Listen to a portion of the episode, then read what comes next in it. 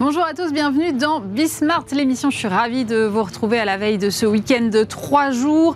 Euh, eh bien, beaucoup de choses encore euh, à vous partager aujourd'hui. D'abord, on va retrouver Arnaud Marion, comme tous les mois, pour faire l'analyse des grands enjeux, des grands mouvements euh, des entreprises. Alors, évidemment, on reviendra ensemble sur euh, la faillite de SVB qui a marqué le mois dernier. On évoquera la fin des droits de vote double chez Total Energy, la restauration collective en crise, on va dire, avec les cas euh, de flunch, des kebabs, euh, de courte paille euh, également. Et puis, on fera une petite nouvelle séquence. Tiens, on avait envie d'introduire un petit peu de nouveauté autour des pépites des entreprises et vous découvrirez comment parfois un changement sur un packaging est en fait le signe d'une délocalisation. Je ne vous en dis pas plus. Ce sera à découvrir dans quelques instants l'analyse d'Arnaud Marion. On retrouvera, comme chaque mois également, Charlotte Fessou qui viendra nous décrypter les mots de la com. Aujourd'hui, on parlera du X expérience utilisateur et de son petit frère, le X, l'expérience collaborateur.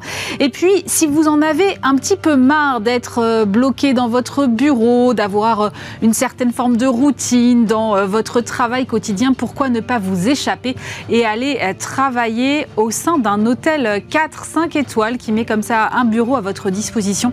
C'est ce que propose la start-up Alma Business Club. Je vous ferai découvrir ça dans un instant. Et puis on parlera attractivité et euh, je recevrai la patronne de euh, Choose Paris Region euh, qui viendra nous parler des derniers chiffres de l'attractivité de l'île de France. De très bons chiffres puisqu'on est sur une hausse de 7%. On atteint des niveaux records en 2022. Alors enfin une bonne nouvelle dans le paysage économique que, que nous connaissons en ce moment. Ça fait du bien pour finir la semaine. C'est Bismart l'émission, c'est parti.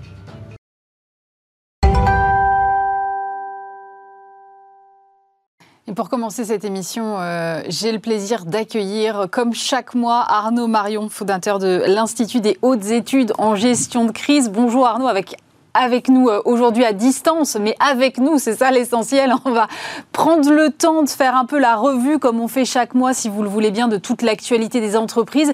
Et euh, je vous propose de commencer par euh, la faillite d'SVB, maintenant que toute l'agitation des marchés est un petit peu retombée. J'aimerais bien avoir votre analyse sur ce sujet, la faillite de SVB et son rapport avec tout l'écosystème de la tech. Est-ce que les problèmes de la tech et les problèmes de cette banque américaine finalement sont les mêmes Bah, en fait, c'était assez aisé de faire une confusion euh, en la matière. Et euh, finalement, bien sûr, c'est lié, mais ça n'a pas grand-chose à voir. C'est lié dans le sens où, euh, en 2021, la SVB a reçu énormément de dépôts avec toutes les levées de fonds de la tech. Il faut comprendre que la Silicon Valley Bank, c'est la banque de l'écosystème. C'est la banque qui est en Californie. C'est euh, une start-up sur deux à son compte là-bas. Et à chaque fois qu'ils font des levées de fonds, ils vont déposer de l'argent à la SVB on a su qu'un des plus gros déposants euh, était une start-up et qui avait 500 millions d'euros de trésorerie au moment de la, faillite. Alors, euh, il y a eu beaucoup de confusions qui ont été faites, il y a eu beaucoup de choses de dites ou d'écrites en faisant des rapports euh, assez inexacts euh, avec euh, FTX ou avec Silver Square Bank. En fait, euh, là, c'est tout bête, c'est-à-dire que les startups ont levé beaucoup moins d'argent. Elles ont donc eu tendance à retirer davantage. Donc les dépôts de 2021 se sont euh, retirés. Et en fait, euh, à un moment, la conjonction de, de, de ces retraits fait que bah, la banque a dû prendre dans ses réserves. Et comme il y avait beaucoup moins de dépôts qui venaient réalimenter euh, les, les, retraits, elle a commencé à vendre un certain nombre de ses actifs qui étaient placés pourtant en bons du trésor américain, c'est-à-dire de façon extrêmement prudentielle. Et sauf que bah, les taux montent, et quand les taux montent, la valeur des obligations baisse, et elle a généré quelques pertes. Et ce qui est assez intéressant euh, à expliquer, c'est que le précédent bank run, comme on dit, c'est-à-dire se précipiter pour aller retirer ses fonds à la banque, euh, datait euh, de, la, crise des subprimes en, en, 2000, euh, en 2008.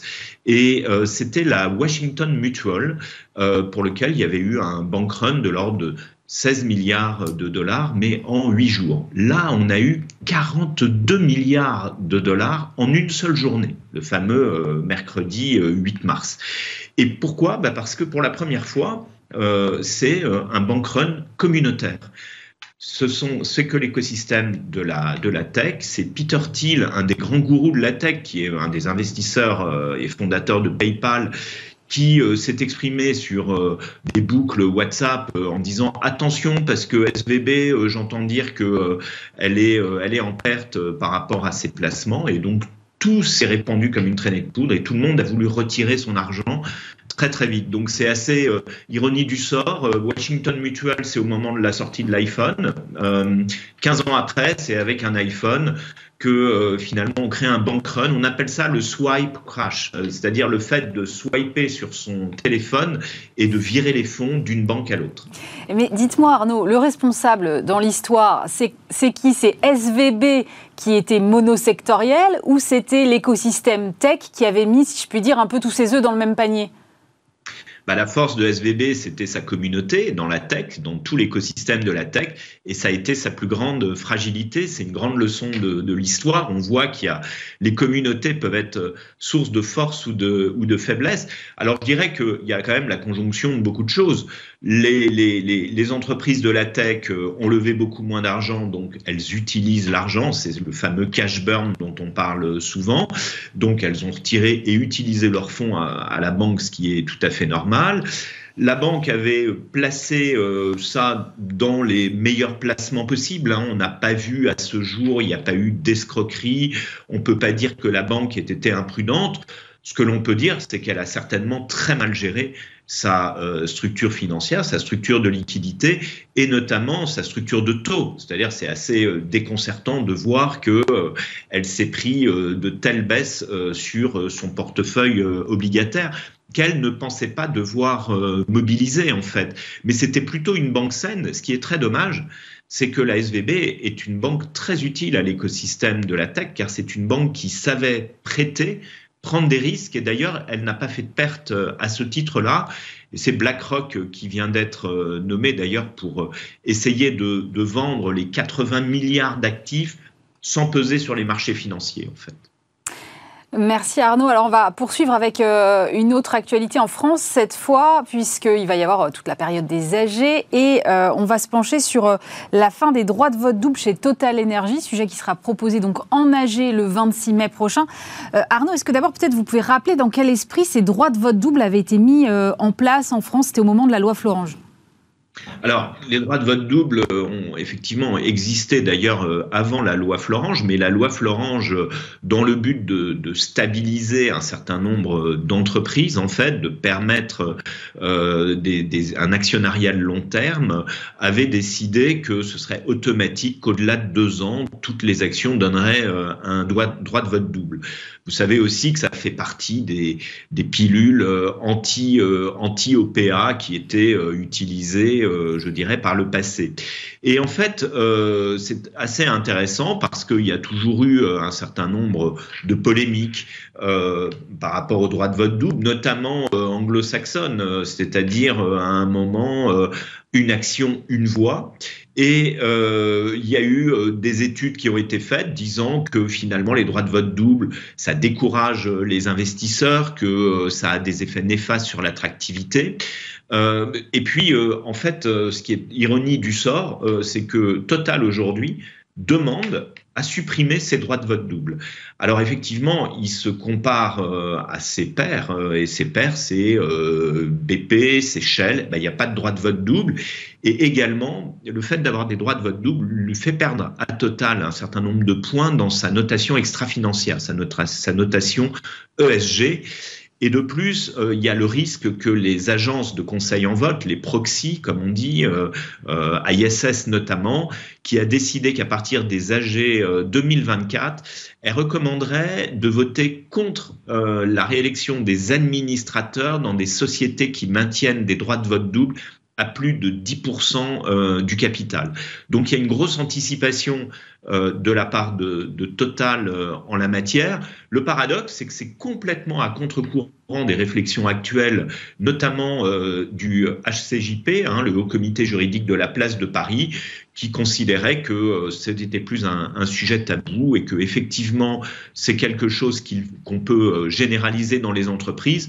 D'autant plus que post-Brexit, la bourse de Londres a ouvert la voie à effectivement des droits de vote multiples pour les entreprises. Mais Arnaud, ces, droits de vote double, ils existent encore dans beaucoup de sociétés françaises? C'est-à-dire, est-ce qu'on va avoir une vague derrière qui va emboîter le pas à Total Energy?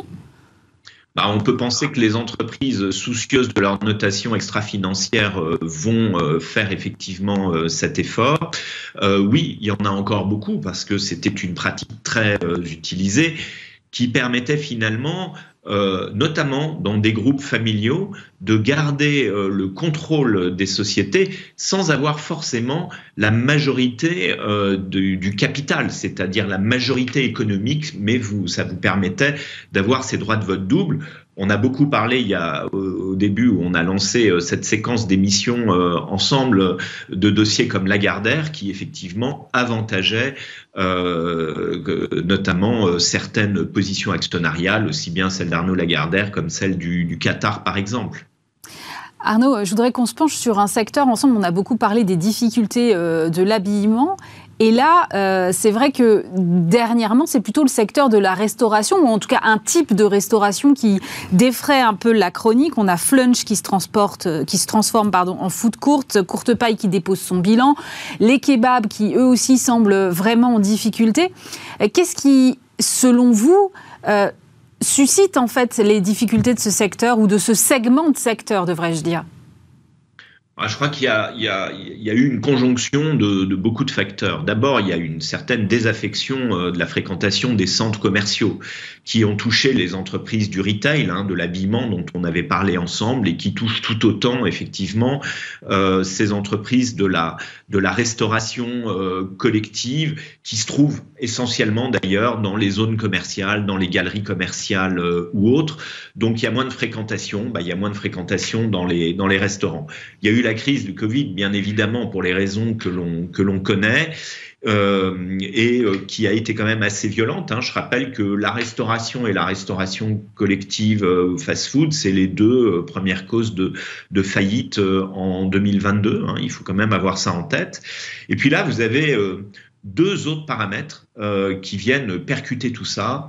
Euh, l'inflation, euh, c'est-à-dire que les produits sont de plus en plus chers, donc sans même que les restaurants augmentent leurs marges, en fait, dans la pratique, les prix augmentent. Et puis, il y a une problématique de pouvoir d'achat. Le tout fait que finalement, euh, bah, ces entreprises du retail qui sont restées un peu les mêmes, euh, comme un peu ces entreprises de l'habillement, celles en tout cas qui ont disparu, eh ben, elles ont été toutes confrontées à d'immenses difficultés parce qu'elles n'ont pas su euh, régénérer leur modèle en fait.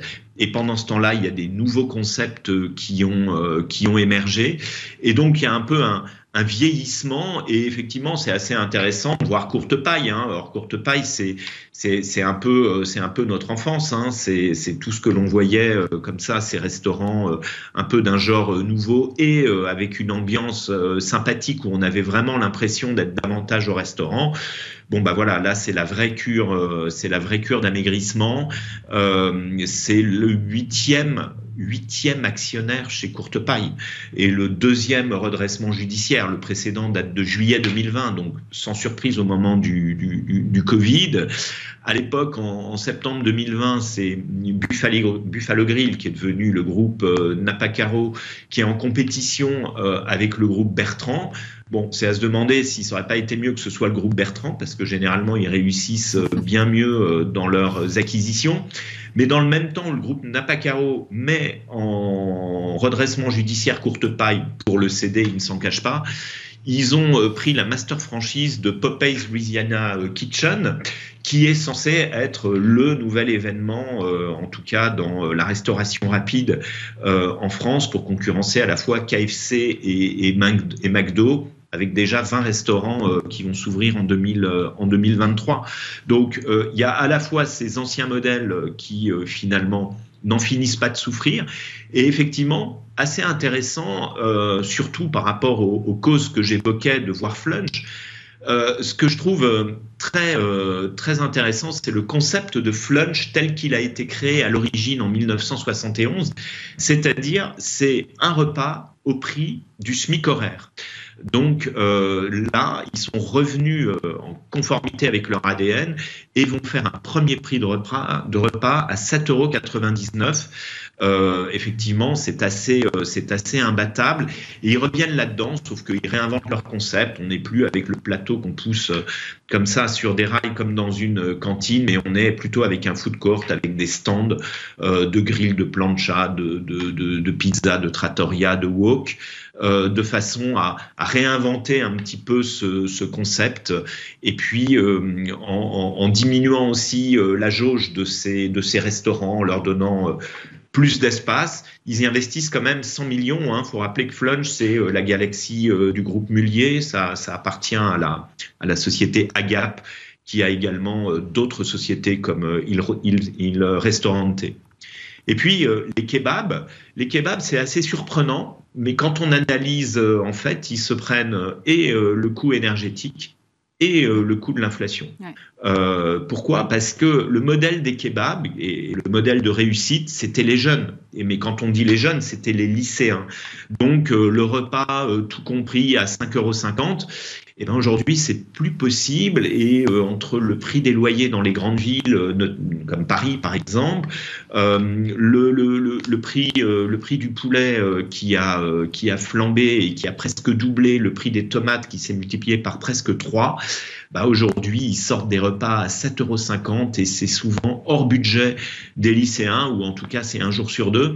Donc, en fait, euh, on a ces effets de bord sur euh, l'inflation qui touchent euh, de plein fouet, effectivement, cette restauration rapide. Euh, Arnaud, on va euh, parler maintenant pour euh, cette deuxième partie de séquence avec vous de choses un petit peu plus légères et en même temps qui sont parfois fondamentales ou en tout cas structurantes. On appelait ça les, pépites des entreprises. C'est vous qui m'avez suggéré ce, nom. je voudrais qu'on commence d'abord avec Badois. Badois qui, vous l'avez sans doute vu passer, hein, abandonne ses bouteilles vertes et rouges. Alors comme ça, on peut se dire, bon, ok, c'est anecdotique, où est-ce que vous voulez en venir? Mais en fait, derrière, il y a un vrai enjeu industriel, en fait, Arnaud. Oui, euh, en fait, euh, c'est effectivement, euh, c'était quand même un signe excessivement distinctif, hein, comme la couleur verte d'ailleurs pour San Pellegrino. Et bah, tout d'un coup, il faut pas oublier que Badois appartient à Danone, et tout d'un coup, on se rend compte que c'est 70 000 tonnes de bouteilles en plastique PET colorées qui sont mises sur le marché chaque année en France. Et en fait elles sont très difficiles à, euh, pour le recyclage parce qu'elles ne peuvent être recyclées qu'ensemble. Et donc du coup ça crée une distorsion par rapport euh, aux autres euh, volumes de, de PET qui sont transparents. Et donc du coup comme Danone a un objectif de proposer 100% de recyclage pour ses emballages euh, qui doivent être soit recyclables, soit réutilisables, soit euh, compostables. Euh, du coup, il vise, ça vise à, à, nourrir davantage la filière de recyclage euh, du PET. Donc c'est assez intéressant parce qu'on pourrait croire que c'est quelque chose de marketing. En fait, c'est tout simplement quelque chose qui est par rapport à un objectif ESG comme quoi ça, comme quoi ça a du bon. Euh, maintenant, on va voir attentivement euh, l'impact que ça peut avoir sur euh, les ventes, les ventes de Badois, ou en tout cas sur son attractivité. autre petit sujet qui n'a pas échappé à votre acuité, Arnaud, c'est Toblerone, puisqu'on approche du week-end de Pâques, c'est bien de parler de chocolat. Toblerone qui perd ses montagnes sur ses emballages. Et alors là aussi, on pourrait se dire c'est anecdotique, mais en fait, c'est le résultat d'une délocalisation, si j'ai bien compris. Oui, ah, voilà, ils vont euh, délocaliser une partie de la production en Slovaquie. Et donc, euh, ils perdent deux choses. Ils perdent le droit de, pouvoir mettre en, filigrane de leur emballage si connu, le Toblerone, euh, de ce, trapèze. Ils perdent le droit de représenter le Mont Servin, qui était représenté depuis 1987 qui effectivement est assez identitaire euh, du pays euh, helvétique. Et puis, euh, ils perdent un autre droit, c'est celui de dire made, of, made in Switzerland, parce que c'était écrit en dessous de la marque. Et effectivement, comme ils délocalisent, ils n'ont plus ce droit. En fait, il faut expliquer que depuis 2017, il y a une loi en Suisse qui encadre très très strictement l'usage de tous les symboles nationaux suisses et on appelle ça euh, en anglais euh, Swissness. Euh, ça se traduirait en français, j'ai vu une traduction que je trouve assez mignonne, suicitude. Euh, en fait, c'est-à-dire, c'est pour pouvoir afficher ces symboles nationaux, euh, il faut vraiment que ce soit exclusivement fabriqué en Suisse afin d'avoir ce droit. Donc, du coup, Toblerone va perdre ça. On verra quel est quel est l'impact, mais c'est la fin d'une époque si effectivement le chocolat suisse se fait en dehors de ses, de ses frontières. Et puis on va terminer avec euh, un mot de technologie. Euh, c'est vrai que on a beaucoup parlé de TikTok ces temps-ci, et donc le gouvernement français a décidé de prendre lui aussi le sujet à bras le corps. En tout cas, en ce qui concerne euh, les fonctionnaires, 2 millions et demi d'agents de la fonction publique d'État qui n'ont donc plus le droit de télécharger ni d'utiliser des applications comme TikTok ou encore Candy Crush. L'idée, c'est quoi C'est Arnaud, c'est de réserver les téléphones professionnels à des usages professionnels et d'éliminer tout ce qui est récréatif ou quand même l'enjeu derrière, c'est des soupçons de problématiques liées à la sécurité et à la confidentialité d'ailleurs. Oui, alors effectivement, euh, on, a repéré cet article euh, l'un et l'autre, enfin ces articles les uns et les autres, parce que euh, c'était quand même assez savoureux de dire que les fonctionnaires n'auraient plus le droit d'avoir TikTok, Netflix et Candy Crush sur leur téléphone portable, et c'était certainement très caricatural.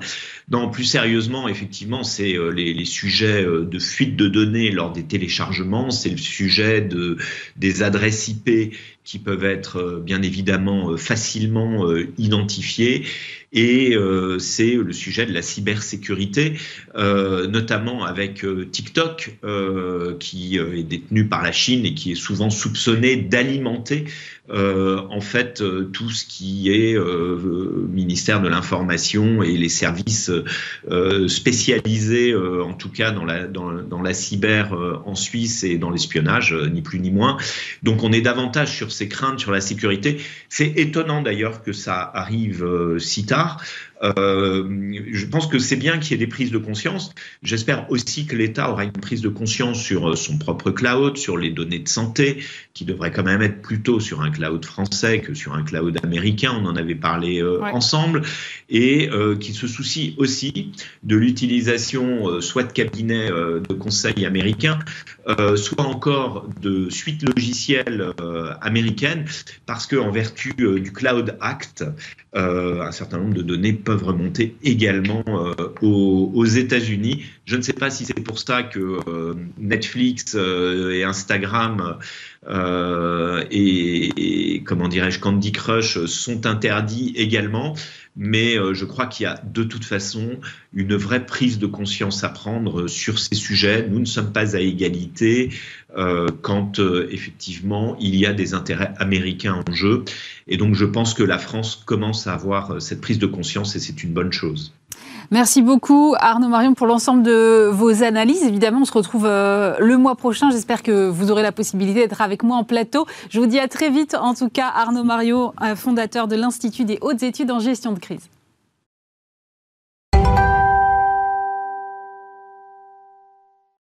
Et on poursuit avec un autre rendez-vous mensuel, puisque euh, j'ai le plaisir d'accueillir sur ce plateau Charlotte Fessou. Bonjour Charlotte. Bonjour.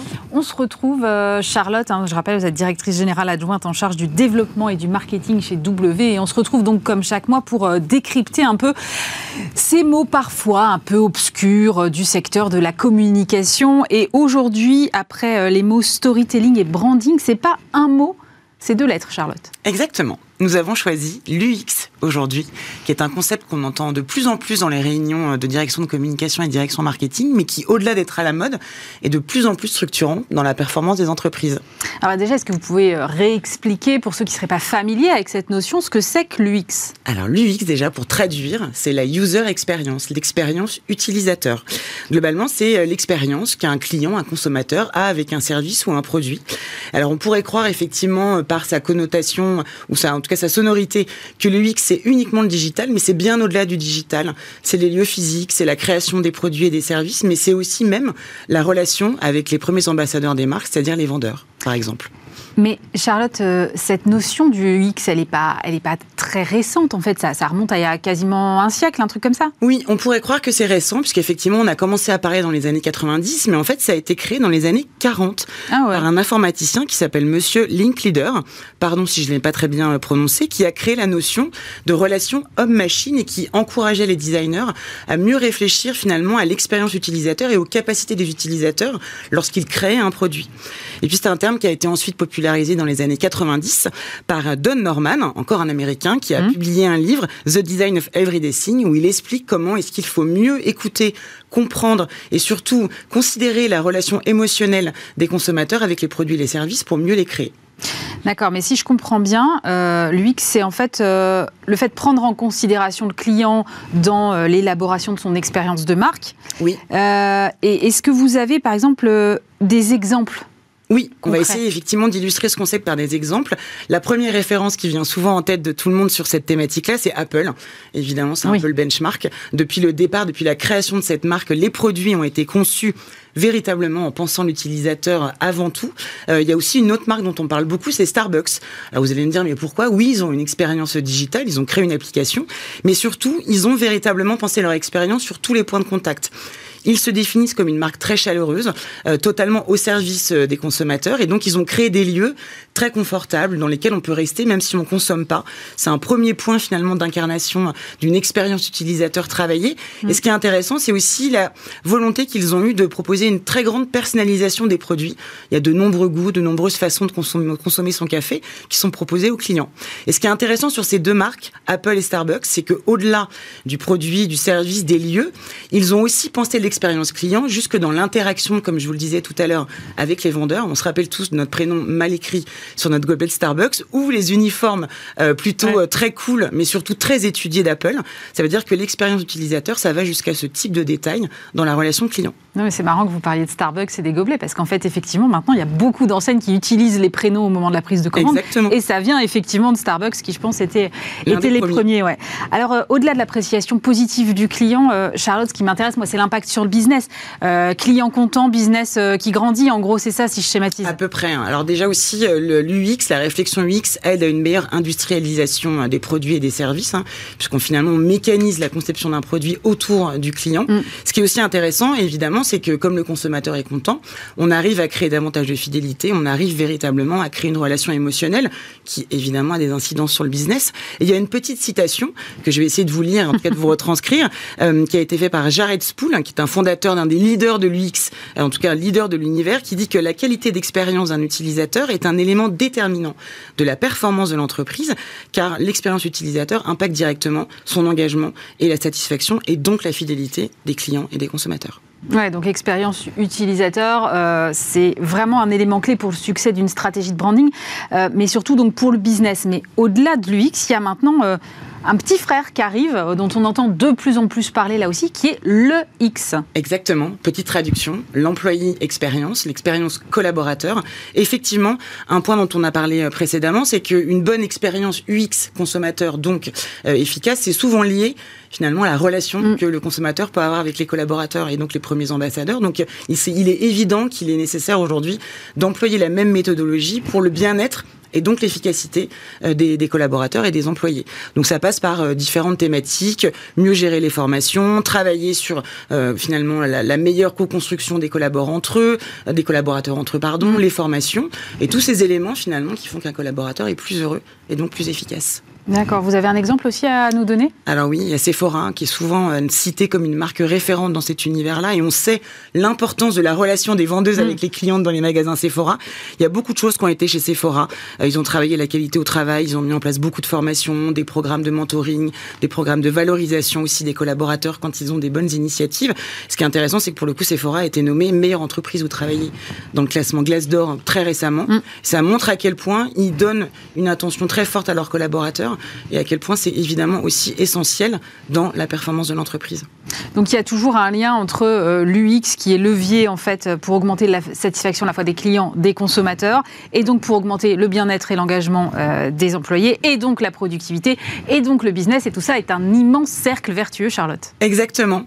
Euh, L'UX c'est un formidable vecteur de transformation de business avec les consommateurs, l'UX un formidable levier d'engagement des collaborateurs et donc des employés. Mm. Mais on parlera peut-être d'un autre concept la prochaine fois qui est l'employee value proposition dont l'UX finalement est un formidable contributeur. Alors je ne connais pas celui-là, j'ai hâte de le découvrir. Merci beaucoup Charlotte Fessou, directrice générale adjointe en charge du développement et du marketing chez W.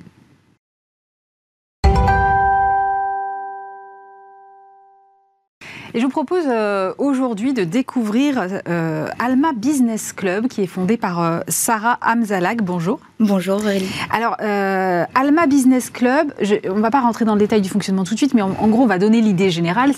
L'idée, c'est d'avoir son bureau dans un hôtel 4 ou 5 étoiles et de profiter de pas mal de services associés.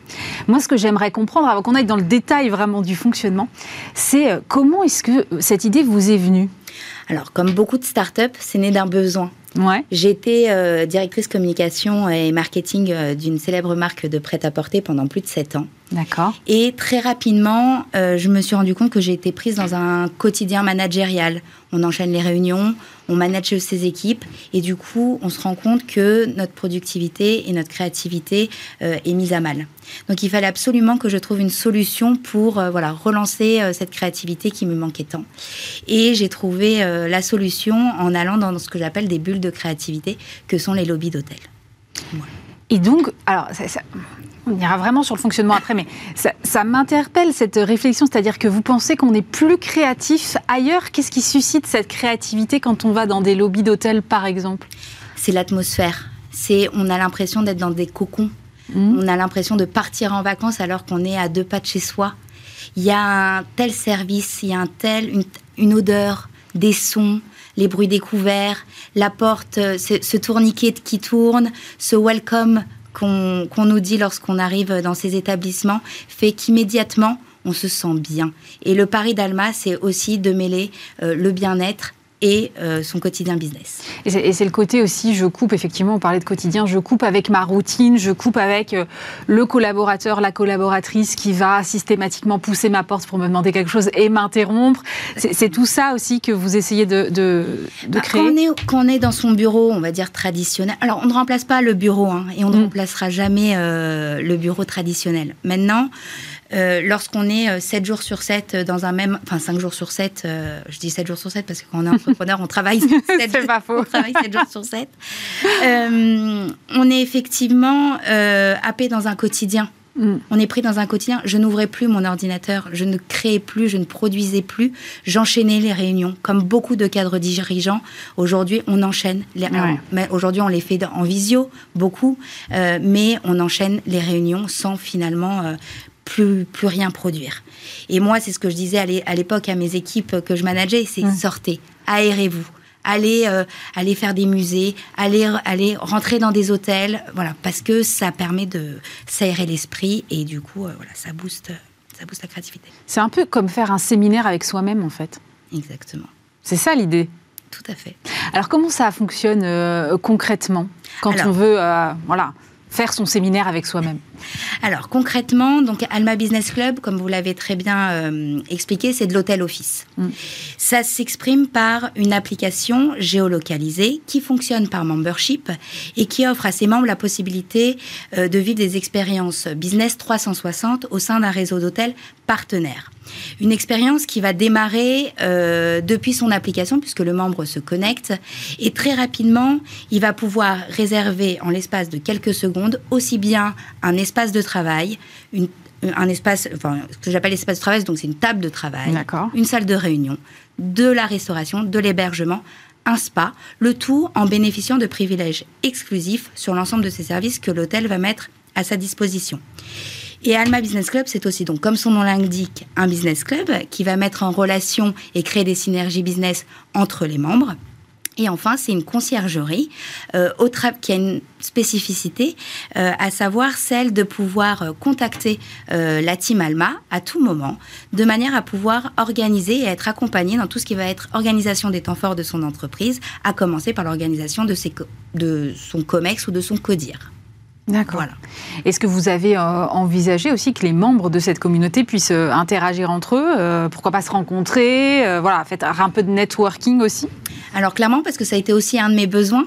Euh, voilà, aussi pour, pour revenir sur la question précédente de, euh, de ce que nous permet pas euh, le fait d'être tous les jours euh, dans son bureau, euh, l'idée de sortir permet aussi de réseauter, de faire du networking et de rencontrer, voilà, et de, travailler son réseau, hein, comme tout cadre dirigeant, même s'il est attaché à, une entreprise, a besoin de travailler son réseau.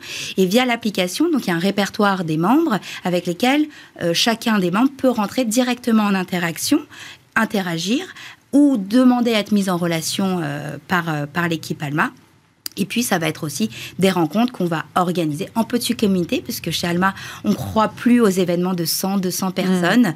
Euh, on croit au fait, euh, on croit à ces événements, à ces micro-events de 14, 15 personnes, euh, ces dîners dans lesquels on met les bonnes personnes au bon moment autour de la table, parce qu'on sait qu'il y aura des synergies business qui peuvent se créer. Pour l'hôtel, lui, qu'est-ce qu'il y gagne? Alors, l'hôtel, il faut savoir que nous, avec tous les hôtels partenaires, c'est du win-win. Hein. c'est du partenariat euh, que nous mettons en place avec mmh. eux. Nous, ce qu'on leur demande, c'est vraiment qu'ils mettent en, place des privilèges exclusifs pour nos membres. D'accord. Euh, l'hôtel, ils, y gagnent à euh, venir, enfin, ils y gagnent de capter une clientèle qui jusqu'alors ne fréquentait pas leurs établissements. Alma euh, on cible les, si on doit donner une tranche d'âge, 35-45 mm. ans, qui n'osaient pas jusqu'à maintenant franchir les portes des plus beaux hôtels euh, euh, parisiens. Parce que beaucoup d'idées reçues. A-t-on le droit? Mais ne faut-il pas avoir une réservation? Mm, mm. On est, on est confronté à beaucoup. Cette génération a plutôt le réflexe d'aller dans, un, dans le café du coin, dans un restaurant, mais n'ont pas l'habitude de franchir les portes des palaces parisiens. Donc l'idée, c'est déjà de leur amener une nouvelle clientèle euh, CSP+, de cadres dirigeants qui a toute la légitimité de pouvoir euh, voilà, rentrer dans ces, euh, dans ces établissements. Donc on leur apporte une nouvelle clientèle et on, on, leur amène, on drive du trafic à des heures aussi qui sont particulièrement creuses, puisque même si la clientèle internationale, et merci pour eux, est revenue, parce que ça a été un, ça a été, un sujet. Ça a été un vrai sujet. Même si cette clientèle est revenue, euh, voilà, entre 10h et 18h, euh, les lobbies dentelles sont, euh, sont laissés vacants. Et donc, du coup, ça permet aux hôteliers d'avoir une activité complémentaire que la partie tourisme. Vous avez combien d'hôtels aujourd'hui en portefeuille? Aujourd'hui, on a une quarantaine d'établissements présents en région, à Paris et en région. D'ici à la fin 2023, ce seront plus de 200 établissements dans les principales capitales européennes. Et j'ai envie de dire pourquoi pas Dubaï, puisque c'est devenu une plaque tournante euh, d'un point de vue, euh, d'un point de vue business. Et en termes de communauté, aujourd'hui, vous êtes à combien de membres et jusqu'à combien euh, parce que j'entends bien qu'il y a un petit côté select quand même dans, dans l'idée. Donc, est-ce que vous, vous, mettez une limite? Comment est-ce que vous voyez ça? Alors, il n'y a pas de limite. Notre, notre cible été assez large. On a aussi bien des indépendants que des cadres mmh. des C-level, des cadres dirigeants, des avocats, des experts comptables, des DRH, des journalistes. Euh, donc la cible est, est, assez large, mais ils partagent tous la même envie, c'est de pouvoir concilier euh, bien-être et euh, vie bien-être et vie professionnelle. Aujourd'hui, euh, la plateforme compte plus d'une centaine, euh, centaine de membres mhm.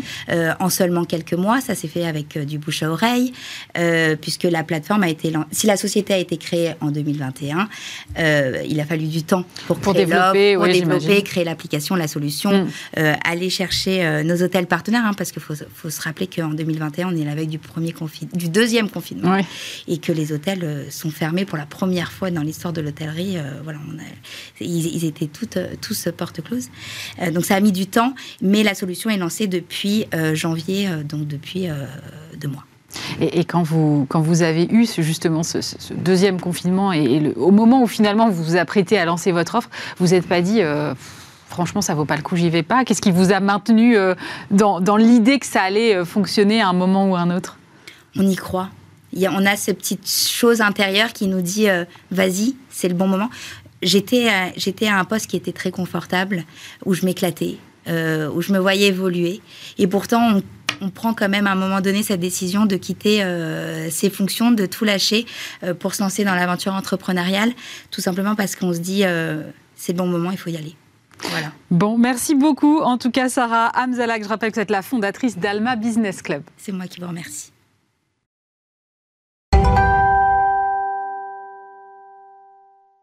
Maintenant, on va parler euh, d'attractivité, d'attractivité de l'île de France en compagnie d'Alexandra Dublanche. Bonjour. Bonjour. Vous êtes la présidente de euh, Choose Paris Région, qui est l'agence de promotion d'attractivité internationale de la région Île-de-France. Alors, c'est vrai que cette agence est, très vieille et en même temps, elle est peut-être encore un peu méconnue du grand public. Mhm. Est-ce que peut-être vous pouvez redéfinir un peu ses missions et le travail que finalement vous faites au quotidien? Alors, Choose Paris Region, donc c'est l'agence d'attractivité, comme vous l'avez dit, de la région Île-de-France. Euh, on l'a redynamisé depuis qu'on est arrivé euh, avec Valérie Pécresse à la tête de la région en 2016. Et c'est des partenariats avec les territoires, avec d'autres partenaires publics, euh, la métropole du Grand Paris par mhm. exemple, et des partenaires privés qui font partie du conseil d'administration.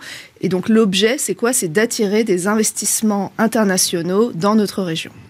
Alors justement, cette semaine, vous avez présenté euh, une étude qui démontre cette attractivité de l'Île-de-France, en tout cas au cœur de l'économie européenne. Euh, vous avez regardé notamment les investissements étrangers l'année dernière et on est sur un niveau record.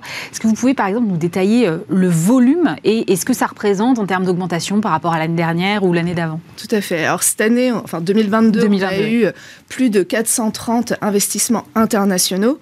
On est en augmentation de 7% 2000, par rapport à 2021, qui était déjà une année euh, exceptionnelle. Et en termes d'emploi, ça représente à peu près 11 000 emplois créés directs et 30 euh, 000 si on compte les emplois induits et, indirects. Donc c'est vraiment une très bonne année pour la région Île-de-France. D'ailleurs, on a reçu pas mal de prix, euh, prix de la région du futur par rapport à tout ce qu'on fait en, R&D, en innovation.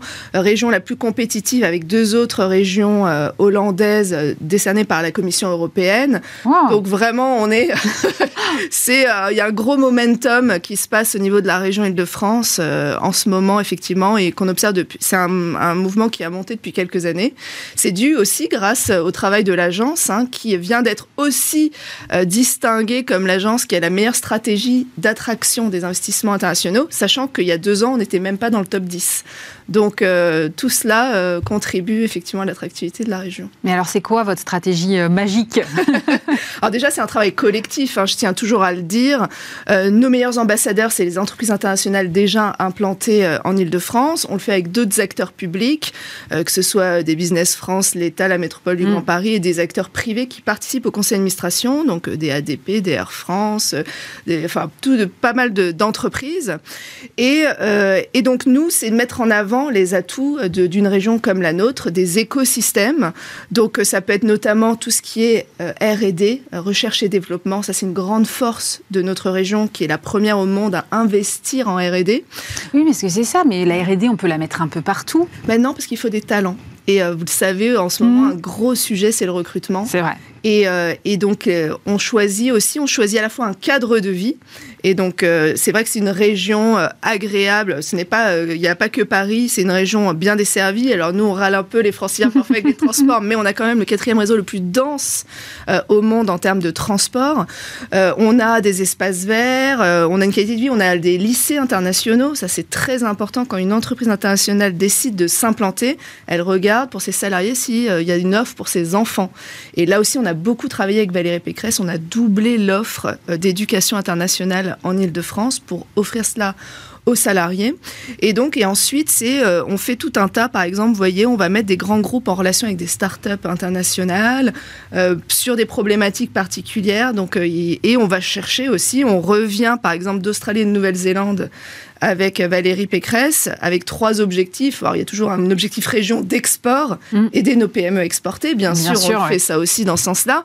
Au niveau de l'agence, d'attirer des investissements avec les grands événements qui arrivent, comme la Coupe du Monde de rugby, par exemple. Donc, on est allé dans ces terres de rugby en disant venez voir au passage, vu que vous venez, venez voir euh, les différents euh, secteurs franciliens. Et après, une, une optique aussi de tourisme pour attirer les touristes. Alors, Euh, si, on, si on regarde un peu euh, les chiffres, c'est vrai que euh, vous êtes, ce que vous l'avez dit, sur une hausse de 7%, donc il y a un vrai dynamisme.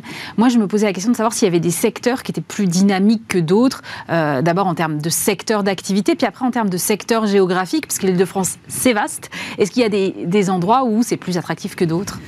Alors, euh, sur, sur les secteurs, on a bénéficié euh, du Brexit, il faut le dire, euh, mais parce que... Vous l'avez mesuré ça? Oui, on, a, on, a, on a plus de 7000 emplois qui ont été relocalisés post-Brexit, Brexit dont on ne se réjouit évidemment pas, mais il y a une compétition européenne qui s'est jouée suite au Brexit pour attirer les emplois vis-à-vis de Francfort, Dublin, etc. Et grâce, encore une fois, en parlant d'une seule voix, avec tous les acteurs, on a réussi à euh, attirer ces emplois, principalement ici. On, est, on a vraiment remporté cette bataille qui, euh, qui n'a pas été simple en nombre d'emplois. Donc euh, ça, on le voit du coup dans le secteur financier, dans le secteur du numérique aussi, mhm. dans le secteur. Enfin, ces secteurs-là, on voit vraiment des, des mouvements, des mouvements importants. Et en termes de territoire, nous, on a une obsession la région Île-de-France, c'est vraiment l'équilibre des territoires. On est la première région économique d'Europe, mais on est une région très euh, fracturée également. Hein. On a aussi des départements extrêmement euh, en besoin socialement. Euh, je pense à la Seine-Saint-Denis, par exemple, où le siège de la région est implanté. Et donc, ce qui est très positif, je trouve, c'est qu'on a une forte augmentation des projets qui s'implantent hors Paris. Euh, on a plus 40% des emplois qui, qui, qui s'implantent hors, hors, de Paris et dans des communes de moins de 20 000 habitants. Et donc ça, c'est important pour nous parce que notre job à la région et via l'agence d'attractivité, c'est de mettre en avant les atouts de tous les territoires et euh, de pouvoir euh, du coup attirer de, de l'activité économique sur ces territoires. C'est peut-être dû au fait qu'on voit aussi une augmentation de, des activités de production donc on a une forte politique d'industrialisation de, de l'île de France, de réindustrialisation. Et donc forcément, en Grande Couronne, il y a un peu plus de foncier. Donc euh, ceci explique peut-être cela, mais c'est multifactoriel et, euh, et, donc ça, c'est des bonnes nouvelles pour tous nos territoires. Vous avez des, des exemples d'industries étrangères qui se sont implantées récemment ou qui, qui ont annoncé leur implantation prochaine? Oui, euh, on a, on, oui, je pense par exemple à Equinix, qui est une entreprise de data center. Alors quand on y pense comme ça, il n'y a pas forcément un engouement, voilà, des, des, habitants à voir un projet comme ça s'implanter, mais on est très attentif depuis quelques années avec l'agence à l'impact des projets. Donc euh, ça veut dire qu'on va regarder ça de près euh, maintenant selon les objectifs euh, des, des, Nations Unies, ce qu'on appelle les ODD, les objectifs de développement durable. Donc on va mesurer maintenant les projets. Et donc par exemple Equinix, qui est un data center, c'est un, projet innovant puisqu'il réutilise la chaleur fatale du data center pour chauffer la piscine olympique de Saint-Denis, qui est implantée en Seine-Saint-Denis, et 1600, logements de pleine commune avec euh, cerise sur le gâteau, une ferme, euh, une serre sur, euh, sur les toits. Donc ça, voilà, je trouve que c'est un beau projet récent d'implantation où, par exemple, nous avons annoncé la, la conférence de presse dans les locaux de Volta Trucks qui est le premier euh, camion euh, tout électrique, euh, donc voilà avec un impact carbone très bah, limité. Et donc voilà, c'est des projets comme ça qu'on veut bien sûr attirer sur les mobilités durables, par exemple. Comment justement vous essayez de les attirer plus particulièrement? Parce que j'imagine que l'idée c'est quand même d'en attirer le plus possible, donc vous n'allez pas vous mettre à faire un choix, mais comment vous essayez de les inciter justement à vous proposer des projets qui soient plus durables? Mais parfois, il faut les, faut les accompagner. Euh, donc, mhm. euh, on n'en est pas euh, encore à vraiment refuser. Pour l'instant, on est une des premières agences à avoir commencé ce travail déjà d'analyse, de diagnostic dans ce qu'on attire, qu'est-ce qui se passe? On voit qu'il y a 25% à peu près qui a un impact remarquable. Il y a un ventre mou d'impact euh, normal, et puis il y en a très peu finalement qui ont un impact vraiment négatif, c'est-à-dire que euh, en termes d'emploi local, il n'y a pas grand-chose, mhm. des choses comme ça. Mais ça ne veut pas dire qu'on va les rejeter, ça veut dire que la puissance publique ne va pas aller les accompagner. On on va pas les empêcher de s'installer les, négatifs, mais en tout cas nous on ne les accompagnera peut-être pas. Et donc pour, euh, on peut les accompagner par exemple je pense à un projet de Zalando, qui est une entreprise de e-commerce, qu'on a implanté en Seine-et-Marne, mmh. et on a beaucoup travaillé avec les élus locaux euh, pour que ça bénéficie à l'emploi local, pour qu'il y ait un impact environnemental euh, limité, avec beaucoup d'arbres, des bâtiments zéro carbone, etc. Et donc donc ça, c'est, si ce n'est pas spontané de la part de l'entreprise au départ, nous, on va fortement l'y pousser en facilitant des accès par ailleurs et en facilitant les procédures administratives pour quand même que nous restions attractifs et que ça ne parte pas ailleurs avec des, pays qui sont peut-être moins regardants. C'est clé ça, non? La facilitation administrative oui. Euh, il y a eu des progrès, mais euh, honnêtement, euh, on est encore, il y a encore beaucoup de choses à faire là-dessus. Alors ça ne dépend pas de nous, ça dépend du niveau national d'alléger la réglementation. Vous voyez les autorisations pour l'implantation d'une usine c'est 17 mois en France, c'est 8 mois en Allemagne. Donc bien sûr que ça nous empêche de gagner certains projets. Donc ça ne nous empêche pas de rester attractifs, vous le voyez dans les chiffres, mais c'est vraiment un handicap. C'est vraiment un handicap et donc ça, nous, on pousse sans arrêt pour qu'il y ait une simplification de, de ces normes, une accélération des procédures parce que sinon, euh, certains projets peuvent nous passer sous le nez. Et justement, vous parliez euh, tout à l'heure du cadre de vie et à quel point aussi cela compte. Euh, est-ce que toute la séquence qu'on, malheureusement, qu'on ne finit pas de traverser, de manifestations, de grèves, des poubelles et autres, est-ce que ça vous craignez que ça ait un impact? Parce qu'évidemment, c'est aussi regardé à l'étranger. Alors oui, c'est regardé. ça, on, on, le verra dans les chiffres à venir. Ce qu'on peut dire, c'est que, par exemple, on n'a pas du tout été touché finalement par les gilets jaunes. Euh, on essaye bien sûr, nous, de mettre en avant tout ce qui a changé en termes de, réglementation de fiscalité, qui a plutôt progressé positivement. C'est vrai. Et je reviens sur les talents. Euh, vraiment, on se rend peut-être pas compte, nous, euh, Franciens, quel point on, a ces atouts. En Ile-de-France, on a une école mathématique, une école de physique, je pense notamment aux, thématiques de l'intelligence artificielle, du quantique. Mm est renommé dans le monde entier. Les meilleurs ingénieurs de la Silicon Valley, ils sont souvent français. Donc ça, faut, faut en être fier. Ils vont dans la Silicon Valley. Vous voyez, c'est quand même un oui, sujet mais qui revient souvent sur. Euh, vous voyez, si on revient un peu sur le Brexit, euh, il y a eu un mouvement, euh, soit d'entreprises du UK, du, Royaume-Uni, mm. soit d'entreprises internationales qui ont besoin d'une implantation en Union européenne. Et eh bien là, les talents, ils nous le disent tous, ça joue. Le recrutement joue énormément et il y a énormément de talents. Ils ne sont pas tous partis, pas du tout. Voilà, on a des pôles comme Saclay, euh, vraiment, mm. de, où on vient d'avoir un prix Nobel sur, dans une start-up quantique, un grand physicien. Donc tout ça est, très positif et euh, la balance se fait là aussi. Et puis, il y a, voilà, quand on hésite entre Francfort, Dublin, euh, Paris, les salariés jouent beaucoup dans le choix désormais et ils veulent un cadre de vie. Et voilà, on a, on a quand même une vie sympathique en Ile-de-France avec de beaux restaurants et une vie culturelle et tout ça, ça joue énormément aussi. Quand vous avez des projets de ce type, euh, avec l'implantation de salariés euh, étrangers par exemple, vous les accompagnez sur des problématiques telles que le logement par exemple? Vous parliez de l'éducation tout à l'heure, mais le logement c'est aussi euh, parfois quelque chose qui peut être compliqué? Alors beaucoup d'entreprises le font, mais nous, on va mettre tout, on va faire tout ce qui est en notre possible pour leur faciliter la vie. Je vous donne un exemple. Euh, il y a, je sais plus de trois ans, l'agence bancaire européenne s'est installée à Paris. Ça a été, euh, enfin la défense a été vraiment un combat pour euh, remporter le dossier. Par exemple, ce qui a joué dans la balance, c'est accompagner les, conjoints sur des, sur l'apprentissage du français, par exemple.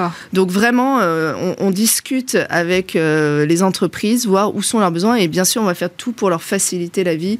C'est-à-dire que vous adaptez l'accompagnement en fonction des besoins en fonction et des, des, demandes, effectivement, et, et on, crée des guides aussi. Je parlais tout à l'heure de, de l'accompagnement, enfin de la de l'éducation internationale, euh, l'offre. Voilà, on a un guide par exemple là-dessus. On a un guide sur comment recruter euh, des, les talents recrutés en Île-de-France. Euh, on fait des mises en relation énormément, donc on est vraiment, on prend vraiment par la main et c'est plutôt apprécié en général.